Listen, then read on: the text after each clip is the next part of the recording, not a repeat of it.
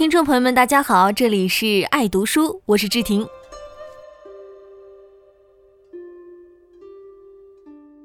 新学期呢已经开始了一周，不知道大家有没有更好的去适应新学期的新生活？当然啦，在丰富的暑假生活中，大家有没有坚持阅读的好习惯？又读了哪些书籍呢？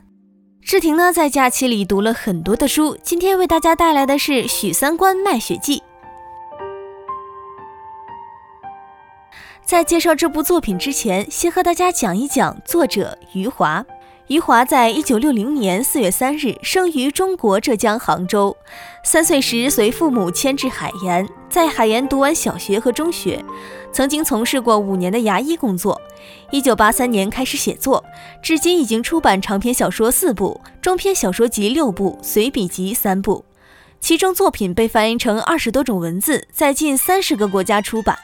还记得在几个月以前，余华老师来到民大进行讲座，同学们为此受益匪浅。要想深入了解一个作者，不仅仅是面对面的交流，更要从他作品中来体会他精神上的内涵。在我眼中，《许三观卖血记》就是一部深入人心的好作品。《许三观卖血记》共二十九章，讲述了一个叫许三观的私厂送检工，在生活困难的年代多次卖血求生的故事。他第一次卖血是出于好奇，为了证明自己身体结实；第二次卖血是因为他的大儿子一乐打伤了方铁匠的儿子，他不赔钱，方铁匠就带人拉走了许家的东西，无奈只好再一次去卖血。第三次卖血是因为他一直暗中喜欢的女工林芬芳踩上西瓜皮摔断了右腿，他趁虚而入，终于如愿以偿地得到了自己初恋情人。为了报答他的好心，让他吃到肉骨头炖黄豆，早日痊愈。于是他又走进了医院。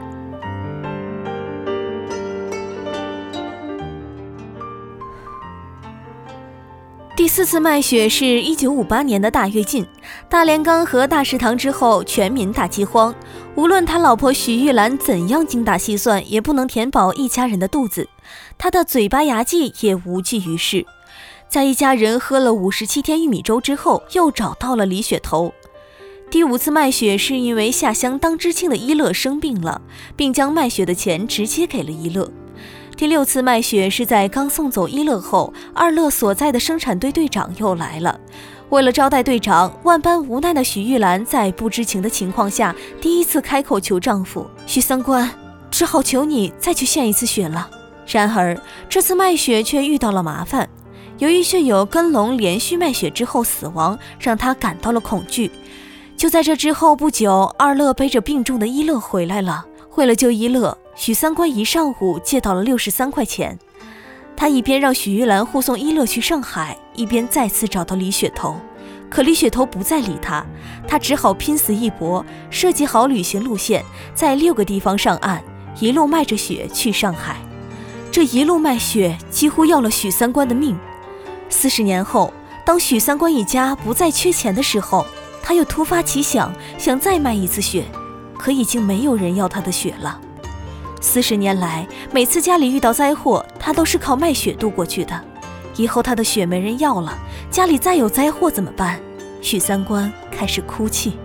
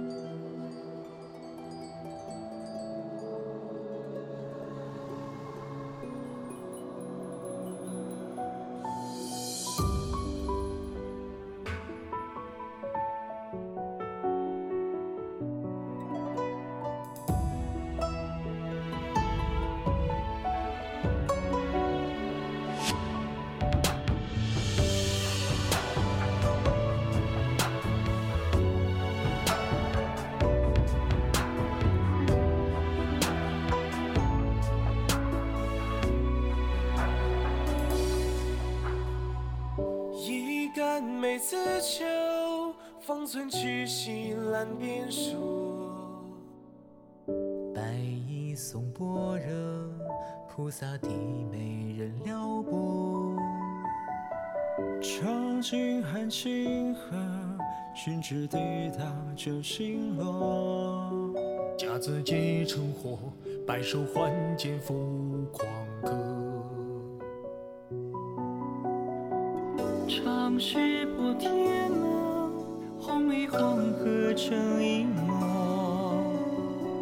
这剑听雨落，身后江湖秋水阔。黄庭西泛浊，云天起手寒山恶。绿衣满银桌，沧海入喉花巧合。感叹岁月落，何妨千金与落魄。江湖陈旧句，三彩万象如斗魔。风波灼耳浪，四方八极也托一横说。敢教东君老，抖擞定机阔。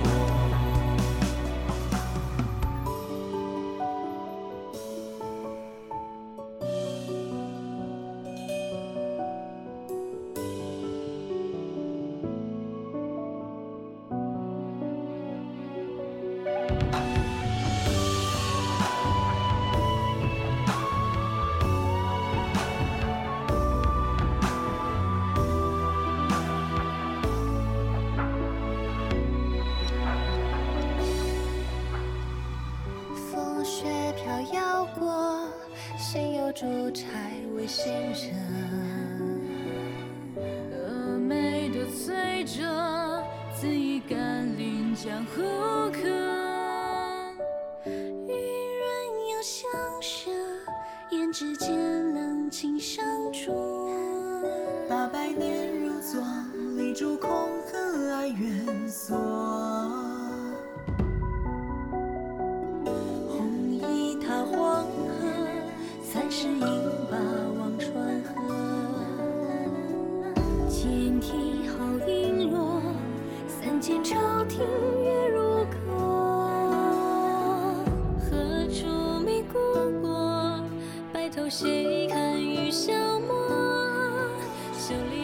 千秋，两剑惊破旧山河。山河后修者，真酒作题一万说。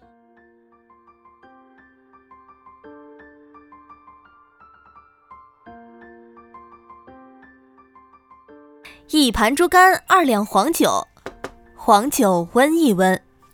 这是许三观每次卖血之后在饭店一定会说的台词。从少年时期到年老，许三观一生中的酸甜苦辣，相信看过的读者都会仿佛感同身受。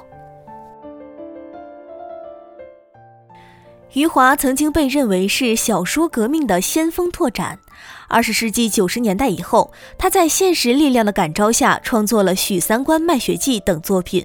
他真切地体会到，描写现实比形式探索有着更为感人的力量。余华通过《许三观卖血记》这样的文本，回击了文学界对于先锋作家所谓的现实失语和玩弄形式的指责，确立了自己的能力和价值。《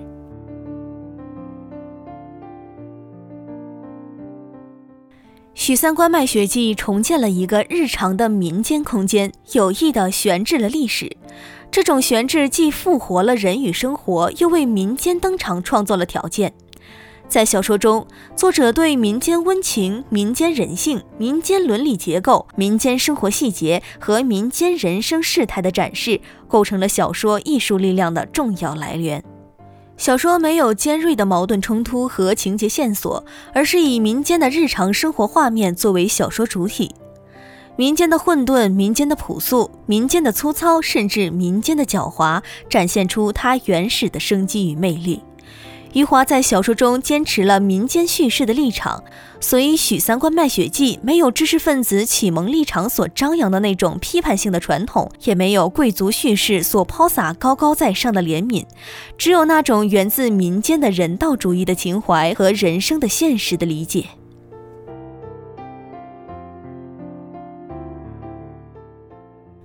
同时，《许三观卖血记》中，余华传达了一种放弃抗辩、逆来顺受的宿命观念，而这种宿命观念促使作者以苦难为主题，为我们展示了生存的真实与残酷。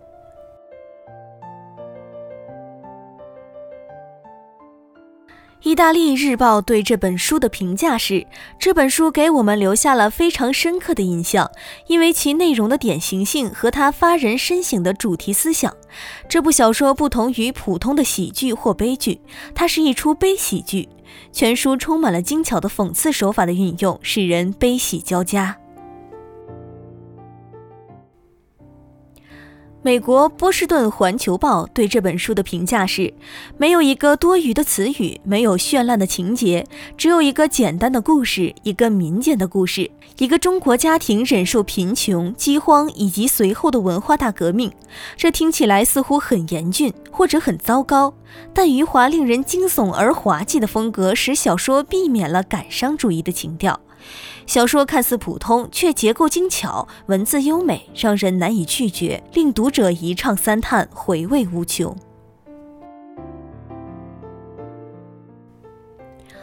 王安忆在中国图书商报书评周刊一九九九年一月十二日撰文说：“余华的小说是塑造英雄的，他的英雄不是神，而是世人，却不是通常的世人，而是违反那么一点人之常情的世人。”就是那么一点不寻常情，成了英雄。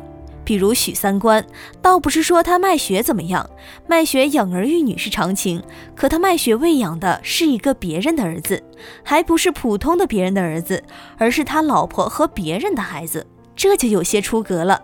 像他这样一个俗世中人，纲常伦理是他安身立命之本，他却最终背离了这个常理。他又不是为利己，而是问善，这。才算是英雄，否则也不算。许三观的英雄事迹且是一些琐事，吃面啦、喊魂了什么的，上不了神圣殿堂。这就是当代英雄了，他不是悲剧人物，而是喜剧式的。这就是我喜欢许三观卖血记的理由。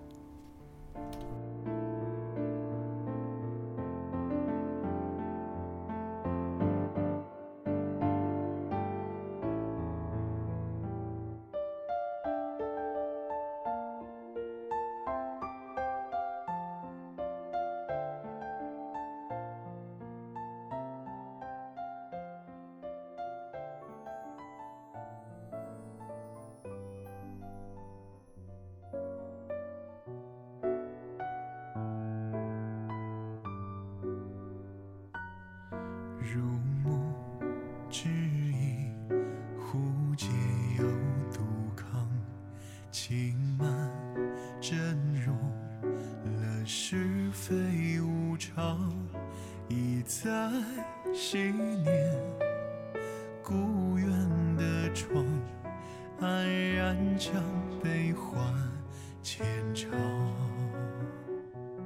月出照亮来时的歌声，从爱恨长到今绪离分，任它消散于万顷红尘，为何偏入你的眼神？烈火相逢，春至楼空。谁告诉我这是回头的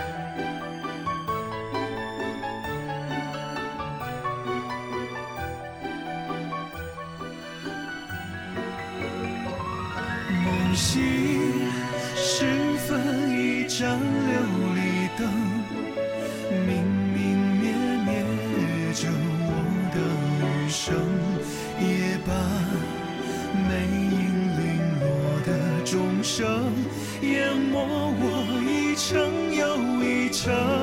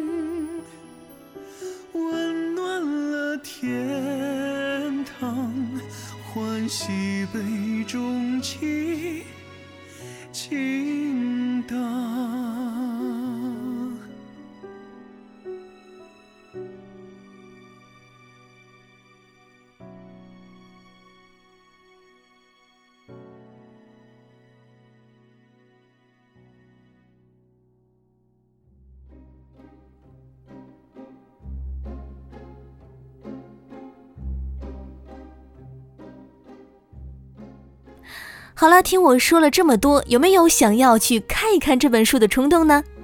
志婷希望爱读书不仅仅是分享好看的书籍，更能调动大家阅读的兴趣。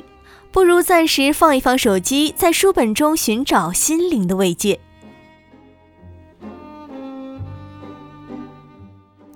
好啦，今天的节目到这里就要和大家说声再见了。感兴趣的朋友可以登录荔枝 FM 搜索相思湖广播电台同步收听。我是志婷，我们下次再见。